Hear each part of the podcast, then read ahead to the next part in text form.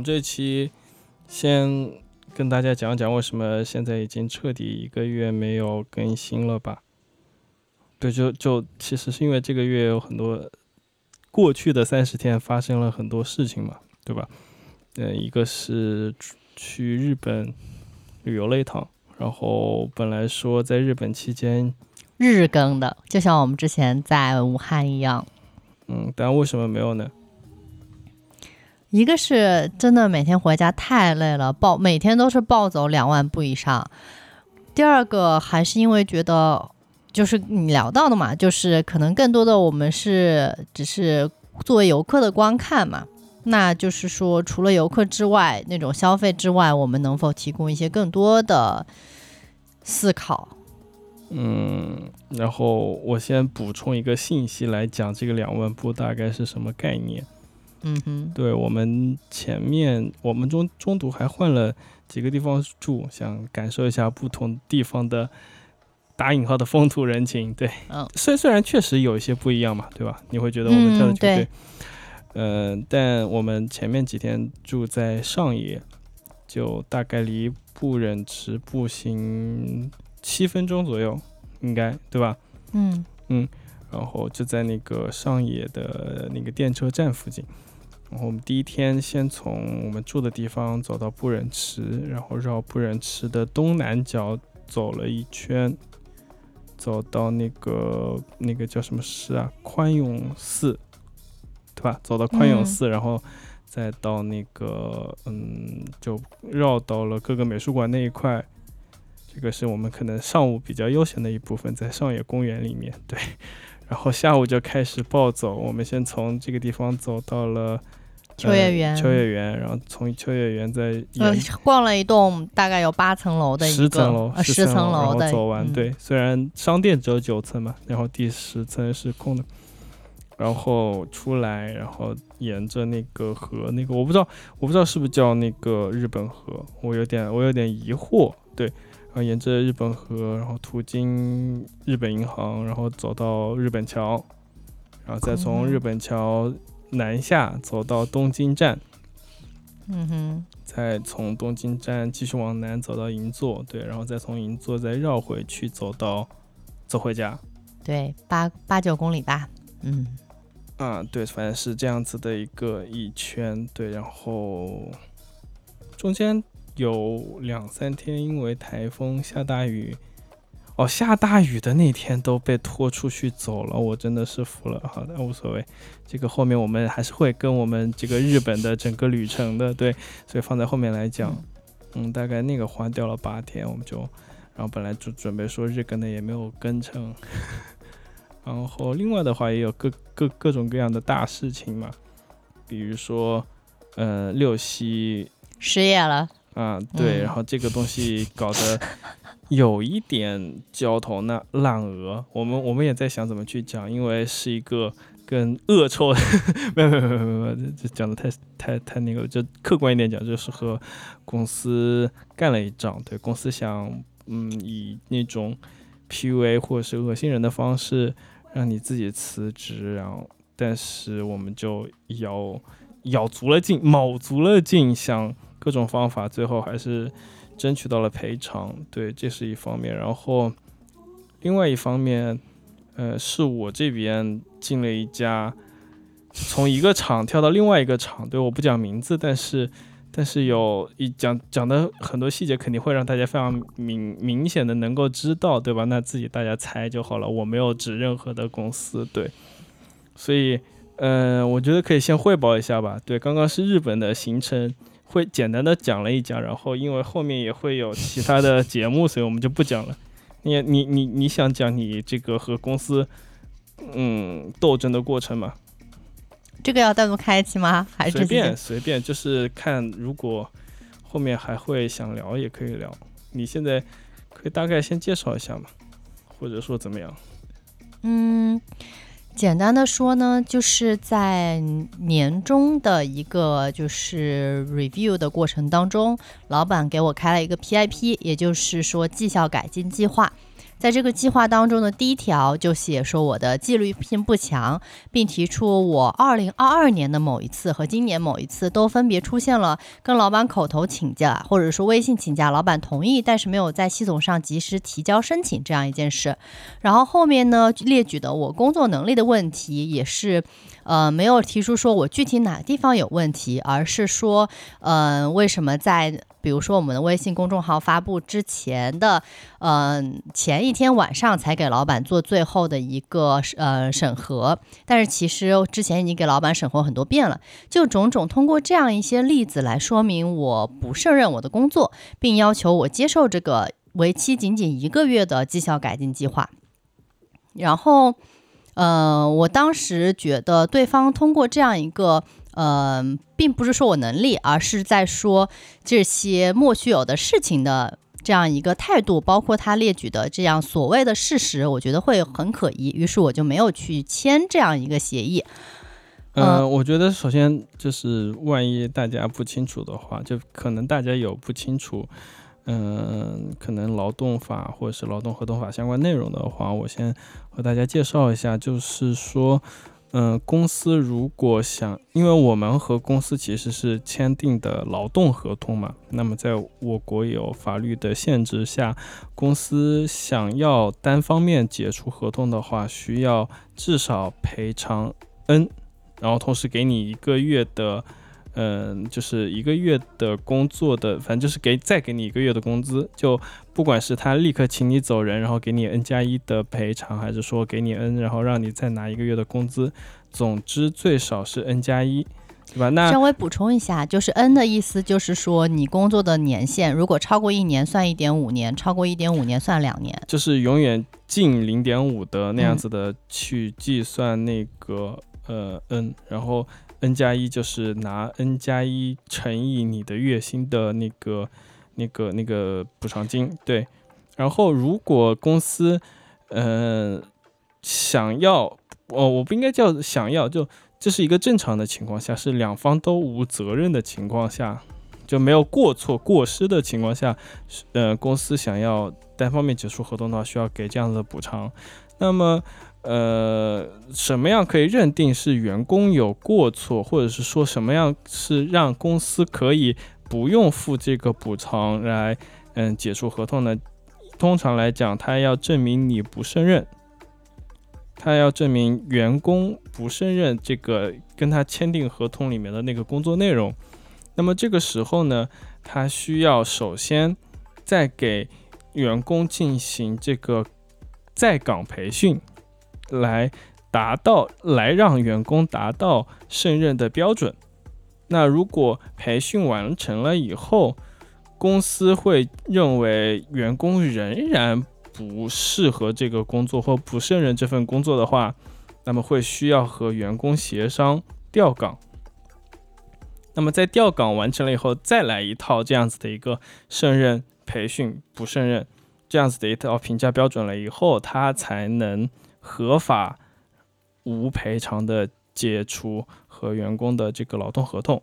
对，所以，嗯，刚刚六七想讲的是说，他发现就是，呃，这个公司要找他签这个，呃，绩效改进计划的过程当中，我们就很容易的联想到公司想做这样子的一个事情嘛，而且公司从四月份开始就刚刚正式的。裁员裁掉了一批，但后续又陆陆续续听到，开始听到公司用各种各样的呃方法，让一些员工他就自因说是因为自身原因被开除了，就是形式上表现出来就是自动请辞嘛。嗯，刚刚就是还想特别补充一点的，就是如果说你在嗯公司认为你不胜任的情况下，想要去呃和你解除劳动合同，没有经过上述这样一些调岗培训的流程的话，那么公司也需要支付你 N 的一个嗯相当于离职费，同时需要提前三十个三十天通知，如果没有提前三十天，当天解除的话，也需要合法给 N 加一的这样一个离职费。A few moments later，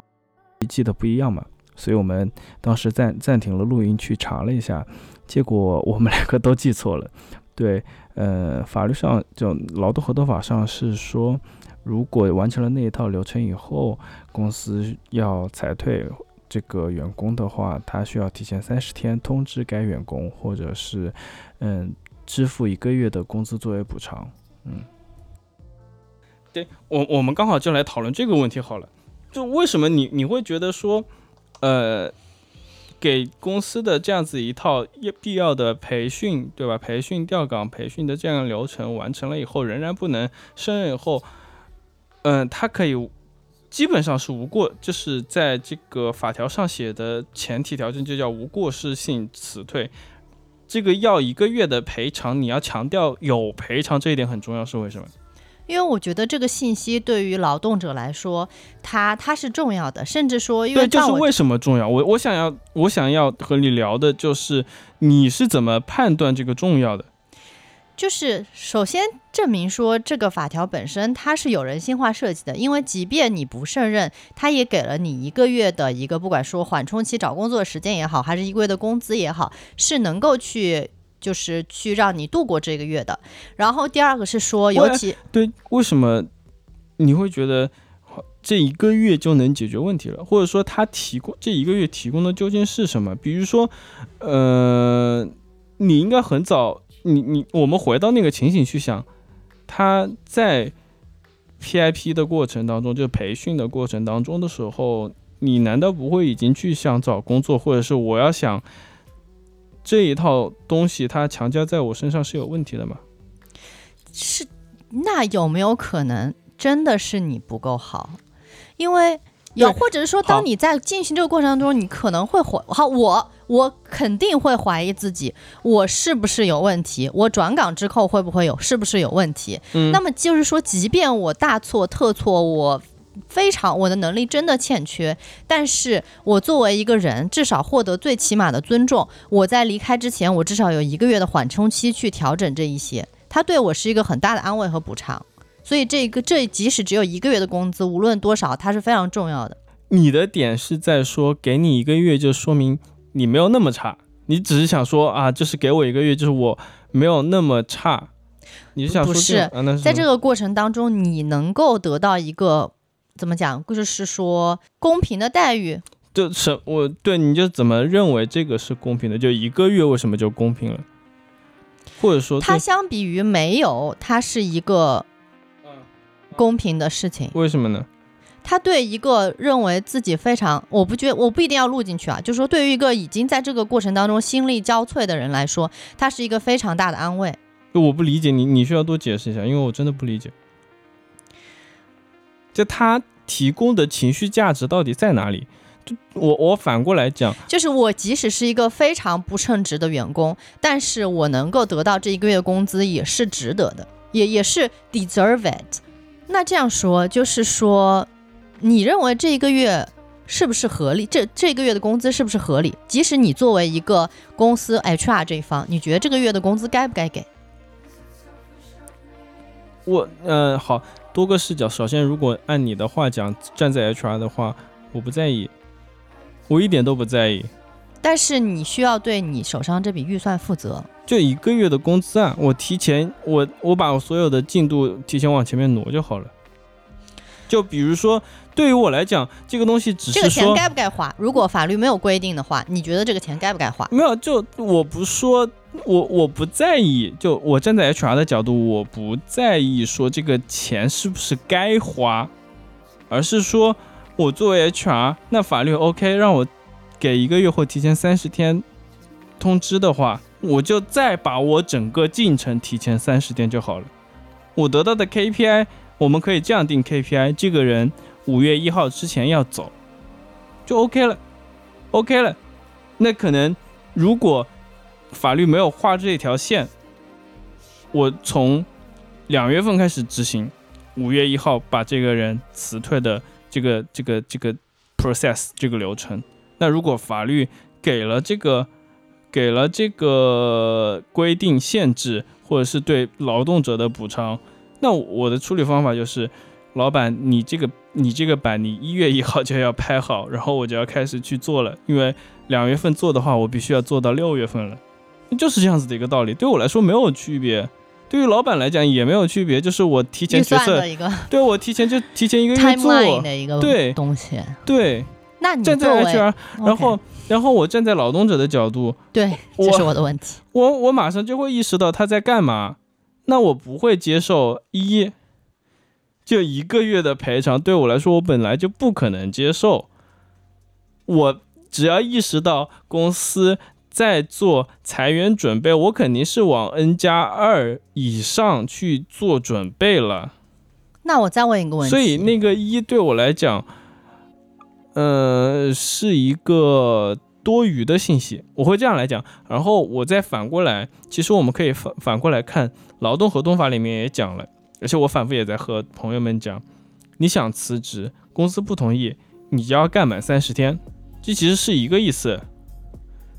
这其实是一个意思，你想单方面解除合同的话，你也要三十天的 buffer 给公司。你也要把那三十天的活做完。虽然你可以拿那三十天的工资，但你要把那三十天的活做完，然后你就可以拍拍屁股走人。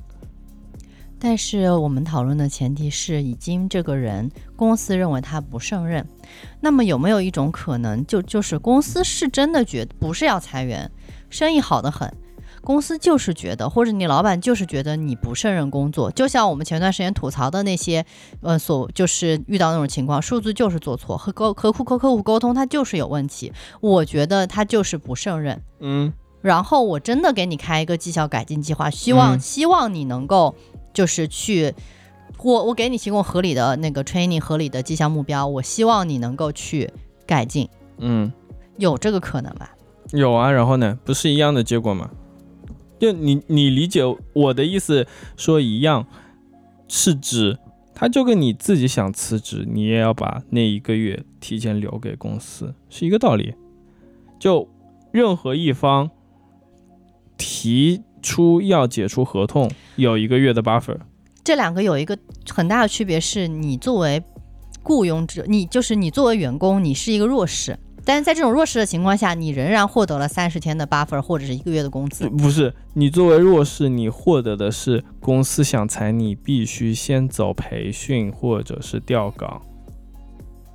你得到的补偿是这个，而不是后面那一个月，因为你对对比过来嘛。我的意思是你要对比过来，你看弱势方他可以主动提出辞职的时候，他也是要提前一个月告诉公司，所以在这个地方一个月这个地方是，你看是在这个里面是相同的，不同的是强势方必须说你不胜任了以后，先先要培训你，他要付出这个额外的东西，对于弱势的一方，他这个是多付出来的，所以这个才是法律给你的保护。不，我们越来，我们其实讨论根本这个问题就是，作为一个普通的员工，你知道通过培训不合格，你依然还会有一个月的 buffer 吗？对我的意思就是说，这个东西这个东西是一个它不是补偿你的地方，它不是，呃，我我的意思是，我的理解里面它不重要，就它它不重要，它不是体现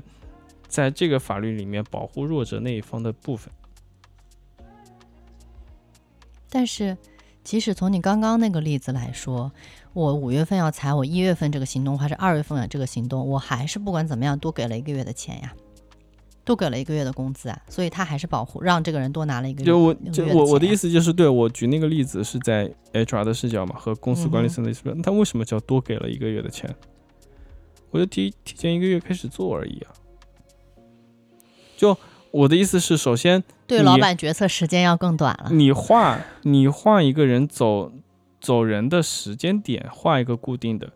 对，然后那只是我走流程是从二月一号开始，还是一月一号开始而已，或者是三月一号开始而已。但是你如果如果你换一个视角，你的决策时间是一定的，你后面必须得多给一个月的钱呀。就我三月份画这条线，那我必须得六月份才能让这个人走，我必须得多花这个月的钱。对，因为你的前提，对我我想想明白，因为你站在那个前提，就是老板是一个非常情绪化的人，他就随时不喜 你你你想对比的是一个他不喜欢你了以后随时赶你走，然后这个时候你可以怎么样？是不是可以至少拿一个月的工资？这个就是我最后讲的。嗯我站在劳动者的视角，我不会去想这件事情，它为什么多余？是因为我一旦意识到这一点的话，我一定做准备是 n 加二，就 n 加二往上，或者是二 n，或者是嗯，you know 看看你怎么核核算，对，因为我作为一个理性人，我知道我被裁的时候，我一定开始想争取最大的利益。而不是说，呃，我争取我我在被裁的时候，我需要一个心理安慰，哦，我需要，但是我不需要这个，因为它对比出来，它不是一种安慰，这是我的看法。但是很重要的一点就是，你发现没有？你在所有的论证的可能性都是，我其实胜任的，我就是被裁了。万一我就是不胜任，我的能力就是不行。然后呢，然后呢，呃，你你觉得你自己不行，然后呢，然后你不会知道，我觉得我老板都挺好，老板说的都对，我就是不胜任这个工作，而且我也很努力的参加公司的培训等等，但是我就是最后还是没有合格。他这个月对于你来说还是一个补偿吧那？为什么这个月对我来说是一个补偿呢？那就是我说了，就是就是培训是额外的，让你能够尝试胜任，就是获得更多胜任的机会，对吧？但是但是你一旦不能胜任，在走离职的时候仍然是一样的，需要提前三十天通知对方。OK，that、makes sense。对啊，就是反正没不管有没有 PIP 的所有的流程，只要大家你像你情我愿，我们想要离职，必须有三十天的一个对啊，冷静期。这个地方，对这个地方就是我我我的意思。但这个依然你需要让这个，我觉得还是需要强调的。就是我说的嘛，就你的假前提假设是一个非常情绪化的老板，非常自我膨胀的老板，今天不爽了，拍桌子了，要让你走，但是你拿出了法条说你要有三十天哦。不是你拿出来法条就是你要赔偿，因为因为首先对吧，就是你也没有证明我嗯不合格，对啊，所以所以这个这一点，它在我这边会变成一个最最后最多余的一个呃信息，因为它不那么关键，因为我有许许多多，我不管站站在哪个视角，我都有许许多多的更优选择放在面前。我不会让这件事情，我作为一个理智人，我不会让事情走到这一步。是，这是最差的结果，但他至少他他也没有讲明白，就他也对我我可以理解你的意思。就你你如果说你的那个意思是啊，我就是做的再差，然后再被公司嫌弃，我和公司仍然是一个平等的，没错，我最后还是有资格去拿到三十那当然。那当然是有资格的。那你如果但是很多时候，可能在这个过程当中，就会遗忘掉这个点，或者是公司也装傻去遗忘掉这个点呀。我觉得他一定还是要提出来的关，关键这个点，我我的意思就是这个点他遗不遗忘不重要。因为你不会让自己陷入到这种最差的结果，但是并不代表说一招不慎不小心陷入了这种情况。我我刚刚讲的不是说不慎陷入到这种情况，有没有到这种情况，而是我刚刚讲的那个价值，它在于一种应然的前提，给的是这样子的一个前提，它是一种怎么讲？这个法律在讲公司和劳动者必须是一个平等的情况，对吧？你想说这个，对，那宪法也讲了呀。对吧？无数的条文上都讲了这一点，他为什么在这个地方在经验上产生了一个抚慰的效果？我没有否认它。就为什么我我我举宪法以及举其他的例子，都在说明那些东西在纸上，在特别的假大空，对吧？它特别的没有实感。为什么这句话到这个地方的时候，你突然有实感了？或者说，你为什么觉得这句话在这里有普遍性的实感，能够给人抚慰？这就像我一直在斗争里，就是你教我的那个说法嘛，我也觉得可能幸福的一点就是，一直以来我们都是弱势。我作为一个员工，你都是弱势。在这样一个实际情况下，处于弱势的前提下，这句法条尽量让你去获得平等的地位啊。其实你刚刚已经解释好了，嗯，move on 吧。嗯嗯，然后啊，那然后那就讲讲我这边大厂奇遇记，大大厂冒险记啊，对，大厂冒险记。那呃，我前面我不知道我有没有吐槽过，因为看二三年的一个情况是大大致的一个流程是说，嗯，我们在去年我我之前在一个中型厂，但是是某一大厂，我们先说是 A 厂。对，在在 A 厂的重就是百分之四十多的一个持股吧，反正就持股的一个情况下运行的。然后去年 A 厂决定把持股提高到可以控制，然后我们这个中厂就并表并到大厂里面去了。那么这个过程也是在差不多也就是嗯、去年年底到今年年初的一个过程。那么我到了这个 A 厂了以后呢，是各种各各种不适应。那个一言以蔽之的话，A 大厂就特别像一家国企，但是是表面像那种等级制度，对人对上级要毫无原则的恭敬和服从这一点上特别像，以及更表层的是他们总部的设计。就 就很像国企，我们一进去一个无比宽敞、宽阔，大概，嗯，我想想啊，小一百平到两百平的一个，嗯，然后三层三层楼，那个叫什么架高或是什么，我我这个建筑学的专业词不知道，就是就一个空空间，然后是作为一个前台，然后中间。一个非常小、非常小的前台，然后前面站着两位接待的女士，对，站着。我特别受我，嗯，当时看了我就就觉得啊，果真国企，果真这这男人厌女厌的无以复加。就两个接待女性，要他们站在那边，我疯了。旁边有椅子，但是他们不能坐坐，我觉得疯掉了。对，然后特别国企的一家，然后我就就很不爽。嗯，我想想怎么讲这件事情 可以变变得有趣一点。对，重点在哪个地方啊？举个例子是，因为我们在上海嘛，对，然后呃 A 厂的总部不在上海，然后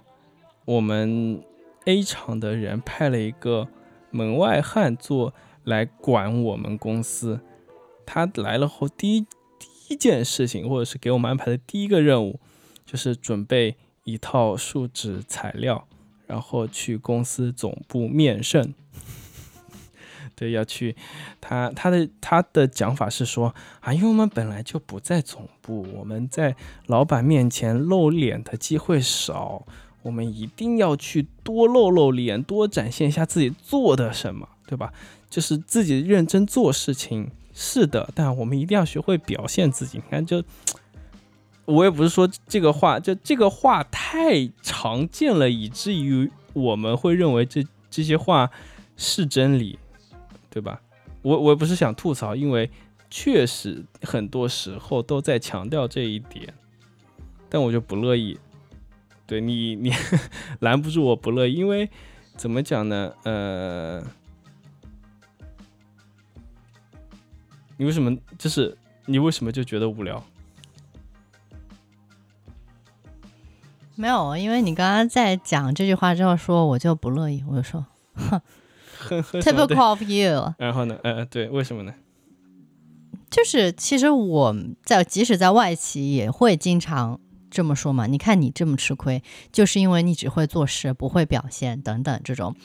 就是这个这个规则在哪都都都是都是 work 的呀。但是你在你那个情况下，为什么他？就是你会觉得它的荒谬性在哪里？我觉得，嗯，需要特别体现清楚、讲清楚的。哎，我我刚刚有一点发呆你是讲我在外企也这样，然后不是啊，我是说，在一个正常的外企，就是我这两份工作都是，人家都这么说我。对，这个点就在于呃谁谁讲你，你在最近的一份工作谁这样讲就是跟我同级其他部门的同事，啊？那那是因为他他这样认识而已，因为这这句话真的太陈词滥调了。我说就是这句话太常见了，以至于我们认为它是真的，但也不一定。它这个里面这句话的意思其实是在强调两点，一点是公司的权力关系特别的权威性，就是往专制那个方向在走，就是老板一言堂，对吧？一层一层一言堂下来，所以老板的呃那个偏好更重要，老板的判断更重要。首先他在讲这一点，我没有说老板的判断和偏好不重要，但是老板有情绪在里面，他能够对这个公司的用人决策有多大影响，这个是鉴定一家公司够不够现代化，或者是它够不够以事情为中心来的的一个判断点嘛，对吧？嗯就是如果一个老板他光靠喜好就能完完全全的掌握这个用人上面的，呃，这个这个上上下下或者是呃请人走怎么样的这个这个这个这个东西的话，那这家公司就特别完全专制，对吧？而且它能不能做多大哦？当然在在在这边太太正常了，但是我我先不谈强调强调这个做不做多大，但这个氛围一定很让人难受，很让人压抑，对吧？对，所以这是嗯刚刚那句看似真理的陈陈词滥调的第一个前提，嗯，对吧？第二个前提是什么？就我讲的，它不以事为中心。你为什么需要表现它？其实，一个是这个架构特别，就组织架构特别大，特别的，you know，每每一个架构不清晰，它的 delivery 不清晰的时候，嗯，你才特别需要表现它。我举一个很反过来的例子啊，嗯就是我曾经在四大待过嘛，四大它的老板偏好也影响很大，这个是四大的毛病。就他的每一层老板和他每个项目的负责人的那个呃话语权也很大，这是四大最大的毛病。为什么就很多人喜欢四大，但很多人也讨厌四大，就是在于说这个任人唯亲的问题它解决不掉。那为什么解决不掉？就是因为它是很小的架构，项目制、项目制、小小架构、小架构，你做的好不好，其实在一个小项目里面是有比较明显的一个体现的。嗯，所以它反倒你看，这是两方面，所以四大还还还还，you know，在我做过的公司里面还算，就是还算不错的点，就在于它这两个点刚好互相钳制得住。所以多多少少，你你不要跟老板关系太坏了。你的能力只要能，就是你只要你只要你能力 OK，你跟老板关系不是太坏，你通常都还能过得去。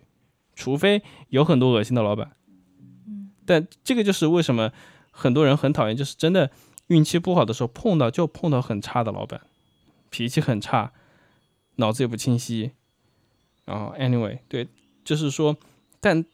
但它有一个互相钳制的一个效果在那边，所以你可以不用那样子。那只有两个都互相不钳制，nobody cares 你你做的事情是怎么样，他也看不到。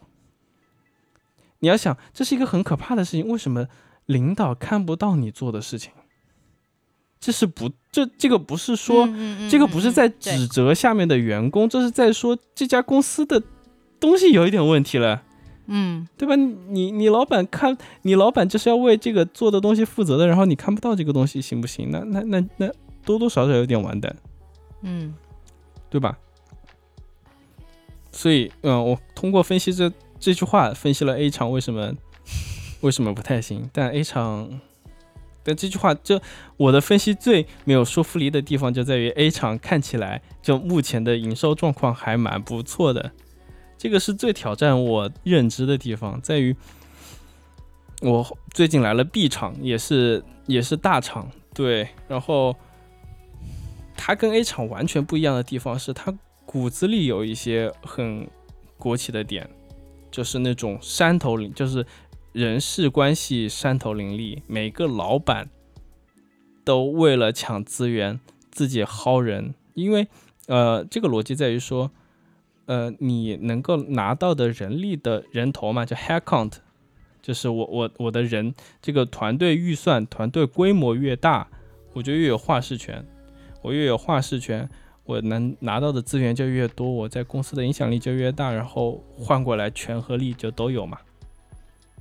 这个这个逻辑你明白吧？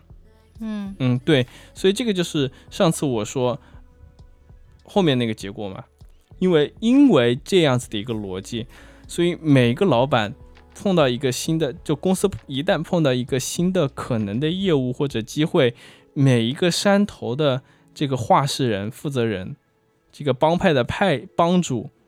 都想把这件事情抢在自己手上，所以都会去招一个做这个事情的团队，所以在公司的层面就会出现两个、三个、四个，甚至五个。不同派别的部门，但他们想做同一件事情，然后就互相倾轧。而在这一点上，我觉得有一可能有一点很很国企的点，但这个点反应过来的另外一面，也是我不理解的点。这 B 厂是真的有钱，而且钱是大风刮来的那种感觉，才会这个样子，就毫不在意，就就是你你你你要想这样子的一个。这样子的一个逻辑能够运行的前提，就是我永远不会考虑我钱不够，我永远考虑的是我内部怎么抢更多的钱，但是我从来不会考虑整个公司的钱不够的钱，就反复整个公司的钱是源源不绝的，所以我要在中中间抢更大的份额，所以很像这样子的一个钱是大风刮来的一个前提预设嘛。而且我后来想了一想，B 厂真的那种裁员的新闻是最多的，它其实也是这样子的一个反向操作，就是山头林立，我要抢事情，所以我要扩大团队，然后直到有一天突然发现，好像最近钱有点克，就是我我我手手手上预预算有点紧，好，那我裁批最没有用的，好，你们就是好，下面啊，这个这个嗯，各位。各位朋友们，你们过来述职了啊！你要来讲讲，你要告诉我你你做了哪些事情了？好，大家述职完，好，你这个事情最没有用，那我就把你裁掉，因为我预算有点紧了。所以 B 厂是最明显有一个进啊出出啊进进啊出的，一边裁裁一大批，然后马上又开始招人，裁一大批，马上要开始招人。我觉得 B 厂这个这这个特点很明显，而方浩刚好这个特点又反过来说明了内部的这个逻辑嘛。嗯，但那 B 厂是不是也会有 A 厂？你刚刚讲的就是你做事情对吧？没有那么重要，但是重要是在老板面前讲的好。反倒是对这个是另外一个点，就是他没他没有事情了，这个也是大风刮来的。这我我我只能说他的钱是大风刮来的原因。所以你你会发现他没有事情做得好，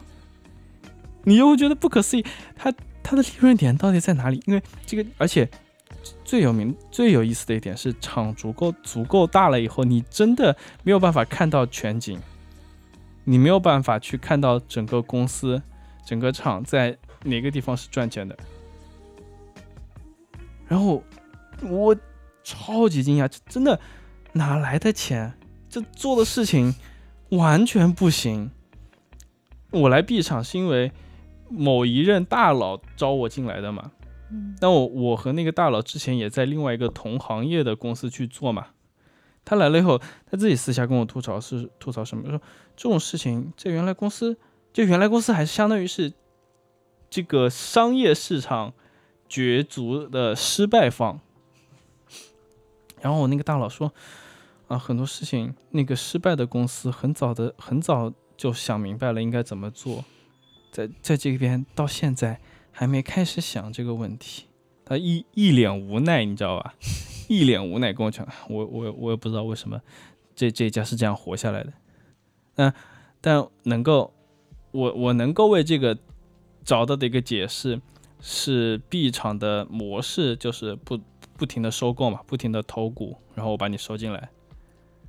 然后再用 B 厂的逻辑把你洗一遍脑，然后就做不成 anything 了，就做不成 anything 了，就就开始拜拜之前被 B 厂吸进来之前的底，就拜什么时候把这个家底败光了，什么时候就完蛋。哎我有问题啊，就是因为你们是每周甚至每天每周写周报的嘛，我们现现在没有，呃现在没有了 A 厂有这个习惯，，B 厂连周报都没有啦，不是说有吗？就月报呀。月报就是说，哦，OK，你这个地方讲完，我觉得挺有所以所以。就是特别搞笑，那那次惊到我了一点，也不算惊到一点，就是我马上意识到，然后和就这个叫怎么样，忍俊忍俊不禁的一个点。就那个时候大概是二十九号左右，二十九号到二十七号到二十九号某一天，然后我我因为刚好有个事情，所以留在公司，就加班加的有点晚。然后我就发现，一抬头一看，我发现我办公室周围的所有人都在非常热情的、非常激动的讨论工作，就在推进他们自己手上的工作。但这件事情在我这边看来不可思议的点在于，平常我可能早两个小时抬头的时候，发现办公室已经空掉了，就 everyone 就走掉了。然后我惊了，我说为什么每个人都在讨论工作？然后我留意了两个月，我就发现，我就我就明白了，都是月底，大家都在那个时候赶月报，平时不需要工作，我们把月报做出来就好了。嗯，然后，然后我当时就就嗯，好像是这么个道理。嗯，然后呢，你你想说这哦，个因为我当时在想说，那大家其实都都看起来也没干啥，那你们月报写啥？那么你们月报是谁来看，对吧？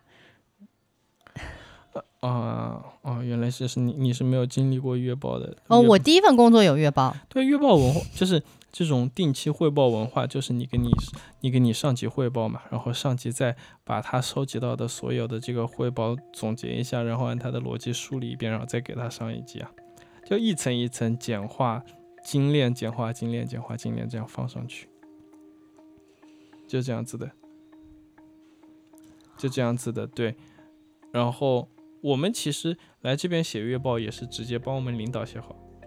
然后领导再抄抄你们你们他不用抄，他就我们直接写他，我我们直接在他的上面写。对，就是他把他的整个格式展现给我们，我们帮他怎么排好我们自己的工作在里面的排排版呀，哦或者是它的逻辑呀，然后它的形态是什么样子的，我们直接帮他排好。对，我们就不用单独的写一篇关于我自己的月报给他了，我就把我们的事情在那个上面放掉。然后，呃，对，这一家也不让。其实啊，这个这个倒是一直都，我觉得估计解决掉了，就是搭便车现象嘛。就嗯这样子做很容易搭便车嘛，那你就要把哪一段是你写的，哪段是你写的，标上你自己名字就好了。嗯，对的，就是这样子搞的。然后，嗯，对，然后最近本来是说上周上周想跟的，然后上周没有跟，然后到这一整周也没跟的一个原因，也是在 B 场，也是体现 B 场一个特点的事情。我我我就先不总结了，哎，你想说？对，这就是我想问的说。看起来大家也没有做什么特别急的事，然后但是感觉你还是挺忙的，到底在忙点啥呢？对吧？对，就 B 场的特点就是卷卷的毫无意义。嗯啊，对你这样讲就就卷的毫无意义。这是一个什么事情呢？就是有一有一个活，有一个业务内容，相当于原来在在甲部门的，我不知道为什么，然后这件这个业务内容给到了我们自己部门一部门，然后给过来了以后呢，老板又说要改，要把这个业务形式改一遍。然后我就上周接到了这个活，好，我说那改一遍，我们先调研一下这个业务现状是什么样子的，然后痛点在哪个地方，我们嗯去解决什么问题嘛？你要说要嗯改，那我们要解决什么问题嘛？嗯啊，对，然后上周就在做一做，但也没有特别忙，但也会，反正突然又多了一个活就在做，有点也也有一丢丢不爽。然后做了以后，这周开，相当于是例会，然后汇报那个项目进度嘛。我就惊了，所有相关部门啪啪啪，整个方案全部丢出来了。然后这整个方案关于这个问题是怎么样子的，然后这个问题要去怎么做，后面做了以后能有什么提升，全部丢出来了。我就惊了，我说，嗯、也就我惊了嘛，就是一个是效率嘛，一个是大家想的这么清楚。因为我在这里做最最大的疑惑点在于说，我好多信息我都收集不到，没有人给我，我去跟别人讲，别人根本就是可以提供这个信息的人根本不知道这个业务要改，他问我半天说你你们要改什么东西，然后我就搜集到一半，然后我我方案根本写不出来，然后对面丢出来的啪两三个部门全部方案出来了。然后呢，每个人开始讲，然后讲的时候我就发现了，就他们全部是脑洞，就搜集的信息，要么就是关键性问题，我觉得这业务的痛点是什么，他们完全就不在他们的方案里面体现，或者是说，呃，数据有很大的问题，就数据跟那个口径啊和最后的数值啊，嗯很大的问题，然后对数据的分析也是避重就轻，然后就开始讲。就是每个人基于现在的一点点信息，加上自己的逻辑，编出了一个故事，然后每个部门都不一样。对他们编故事，我我理性的，嗯，理性的点在于说，他们要让这个业务最后推进的结果是符合他们的 KPI 的嘛？嗯，这个能够理解嘛嗯嗯对吧对，对，然后就开始狂编，但是也就开始狂编。好，这个也就算了，就是在这一步每一步都是非常理性的，每一步做嘛。那只是因为我不适应这个文化，所以我没有把方案拿拿没把一个忽悠的方案拿出来嘛。然后自然就肯定要被骂嘛，对，然后就在会上被骂了，然后 OK 我，然后所以 OK，那我这个礼拜就得疯狂加班，天天去做这个事情。好，这是一点。问题是什么？重点来了，为什么这个公司什么事情都做不成？我们部门乙部门是这个业务未来的领头部门，嗯哦，KPI 是我们背，然后这个业务怎么去做，责任也是我们背，所以应该是我们发话，我们最后来敲定要不要做，怎么做，对吧？嗯所以也是因为这个理解，所以我在前面不慌，因为我的领导也没有催我，因为我想一个是我领导没有催我，第二个是我们是领头部门，那意思就是说我们说了算嘛，因为我们承担后果，然后所以这个礼拜他们所有其他配合部门来告诉我们怎么做事情，来教我们做事，全部把方案弄好了以后，然后我我就很我就很惊讶，惊讶，然后呢？更重要的点是什么？是原来的甲部门，就是扔扔活过来，把这个业务扔给我们的那个原部门，他们几乎没有利益相关了。但是他的职级比我的老大要大，嗯。他在会上就先发火嘛，把我们说了一通嘛，就说我们是立的，然后大家没有这个 owner 的意识，嗯。然后最后就说，不要以为这是我的项目。我说废话，没有人以为是你的项目。但我们我们在会上讲嘛，我心里就想，废话，没有人以为是你的项目，你在讲什么？然后他拍，你们下个礼拜方案拿不出来，那我们就拍脑袋做了。我当当时他妈就惊了，你知道吗？这什么？这你又你又不背锅，你又你又不拿利润，然后这对，就是这个业务做得好也跟你没关系了。做的不好，问题也是我们承担。你在那边拍什么脑袋？你要决定什么事情？这是因为你职级比较大嘛？你在这个公司说得上话嘛？我当时就惊了，然后我自己老大是，嗯，好好，我们下个礼拜，也就是我们下个礼拜会把这些事情都弄清楚。我我当时啊，他们没有 reporting 的关系。他们没有 reporting 的关系，只是因为甲部门的老大职级更大，而且他确实在政治斗争中就站在更高的位置上而已。我刚刚有个问题啊，就是你刚刚说那么多部门都提拿出了自己的方案，嗯他们是拿出了这个项目的整个解决方案，还是整个，就所以 就是在教我做事，对把你们部门干啥也安排好了，甚至说把丙丁戊部门啊做啥都安排好了。对对，就是在教我做事。然后我就 我我后来我会下我就问了一句我老板，我说，那我们要是拍这个业务取消掉，那其他部门不就白卷了一个礼拜吗？他说是呀，但人家先把方案卷出来了，老板肯定不会选什么都不做呀。那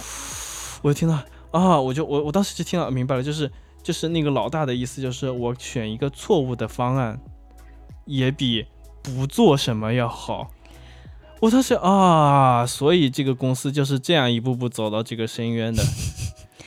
就你想每一次做一个项目，他最后就是啊，有个方案我们就先做起来，这样子的一个逻辑。那你当然要做很多措施，然后你再再给你的以前做的措施开屁股，就是这样子一套逻辑啊。但是啊，我还是不理解，因为第一个问题是这么多方案，最后谁来决定做哪一个？董事完。第二个问题是，就是说，因为因为我在 marketing，marketing 其实很多时候都是都是最后做决定的那个人，或者说去求爹爹告奶奶，去求 A B C D E 部门给我出某一部分的资源和某一部分的东西的人嘛。那么你们为什么不能说？我我我不用做，我把你们每一个部门搜集起来，然后对吧？我拿我认为合理的，我去整一个方案，你们最后按我的做，为什么不行？呃，因为就我刚刚讲的，假的甲部门的老大的职级更高，他说话更有分量，就在政政治层面他更有分量，然后他愿意来讲。就你明白，就是这个会里面他是资历最老、权力最大的那个人，那为什么不他立的这个项目，然后让 A、B、C、D 去做？为什么让你们立的这个项目？因为大家抢项目，对吧？没有就给过来了，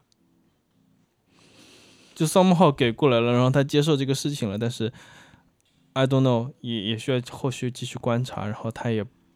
他虽然给过来，然后他还要拍这个版，我我我所以所以我觉得很奇怪，因为从哦我现在因为我还特意去问了，因为事后我也是怎么想都想不明白，我事后就去问了，我说他们利益点到底在哪里？他为什么这么积极要来做这个事情？我总归总归你理性人在公司里面无利不起早嘛，嗯，对吧？我我说最最难听的话，无利不起早，你至少你至少要有某种 motive 来驱动你，你才会做嘛，motivation 嗯驱动你，你才会做嘛。然后所以我讲利益没有跟他没有关系，他们部门也不背锅，也没有怎么样。然后对那谁做决定，最后怎么做？他做决定啊，所以现 他对就他不背锅，然后他可以做决定，所以我我就很惊讶。就他做决定，你们背锅，你们对执行。对，所以这也才是为什么我这个礼拜就被迫卷进去了的原因。因为我这个礼拜不做事情，那那个东西就有问题，就继续往下去做了。那接下去做的话，就是我老板要背那个损失的 KPI，那我老板肯定拿我撒气，所以我只 能就被迫卷起来了。就如果是我们说了算嘛，那我就跟老板说这个还没做好，你你自己看着办。但他肯定就不会拍板嘛，肯定会把项目往后面拖嘛。那还有就个问题，就这这家，我还跟我同事，我我我去问我同事，他们他们真的逻辑就是这样，就是先做起来，先做起来，先做起来，所有人给出来那个给出来的方案听起来最 re- reasonable 的就开始做起来。OK，我我我我想这样讲啊，你你你讲你你你，因为后面我想问的是，假设我选出了一个方案，就是大家其他部门愿意按照这个选出的方案执行吗？第二个是说，这个方案，因为你至少只负责其中一个部门，那你对其他部门的 expert expertise 你知道多少？对一个点就是在于，所以老大讲话呀，这是一个点。第二个点，那还是多多少少去撕嘛，就是每个方案拿出来，你也不会是照搬来做嘛。那每个方案，所以所以那个会上面也会互相撕嘛，每一个人拿出一套方案来，然后其他就说你你有问题嘛。嗯然后我们被骂的原因就是我们我们专门去挑别人的问题，嗯然后但是我们自己没有方案出来。，OK，然后他就就被骂了，就你们为什么你们作为立的，你们自己方案都不出来，然后天天说别人这个做的不对，那个做的不对，你们自己立的，你们自己应该拿方案出来。你看道理都讲的多好听但是但是就你就你就发现就就会有 gap，你就不不理解。那这个老大他本身在理论上是不是都懂 A、B、C、D 部门的业务？他能够做一个有关，就是说相对我不管懂不懂，但是判断。但是我研究了一个礼拜后，每个人拿出来的方案的问题是很明显的。那你作为判断，那我指出这个有问题，你至少逻辑上应该理解吧？然后你理解了以后，你自己要去判断的点就是说，这个问题带来的损失有多大，你要负责任的。不可能说啊是有问题，但是我们听起来最 reasonable 的一个，我就拍板去做了。你这个有问题的，那你你明明有问题，你为什么不改了再做？你首先，我反过来问他，什么不做给你带来的危害到底有多大？你研究了没？然后老大也是没有研究的，因为每个人都是拿一个数字出来直接就讲了，然后这个数字 nobody 去讲这个东西到底怎么 verify，可不可以 verify？只要拿出一个表，拿出一个数字来说啊，我的逻辑是对的，就老大 don't care，don't care，他他他从来不研究这个点，就相当于就就在学术里面，我拿一个论文。怎么写都可以，只要我这个论文给你看了，有个论文好，你就认为我我的论文 OK，你就你就可以你就发发刊了。对对对，就就是就这跟 marketing 里面有些就就这种感觉，就就嗯，好吧，就所以啊，变变变成现现在听的还蛮懂的，我现在此刻终于理解你们这个 organization how it works。对，然后就是我之前。这个这个点挑战我认知的在于哪个地方？因为我们和朋友聊的时候，我也会说嘛，呃，这个这个世界上是一个草台班子搭起来的世界，我 totally fine，我接受了这个事实。我甚至有时候我会觉得啊还不错，因为草台班子搭起来的世界呢，有一个好处，听起来像狡辩，但确实是有个好处是，即使有人想作恶，也很难。因为是草台班子，所以他的那个恶的动机最后能发挥的效果要被一次次中和掉，然后最后那个恶的效果会比较低。对我，我会觉得草台班子的优势在这个地方。那让人痛苦，或者是让我痛苦的点，是让我没有意识到的点，在于说，在这个 B 场里面搭草台班子的人不知道自己搭的是草台班子，因为每个人拿出的他都觉得都很专业，他们自他们自以为是这个。可以改变世界的商业模式，然后搭一个草台班子的结果出来，这臭屁，这真的是臭屁。好，我们先先去吃饭吧，就先先录到这边。吐槽了吐槽了一个一一一个小时，也不知道大家愿不愿意听，就这样吧，拜拜，拜拜。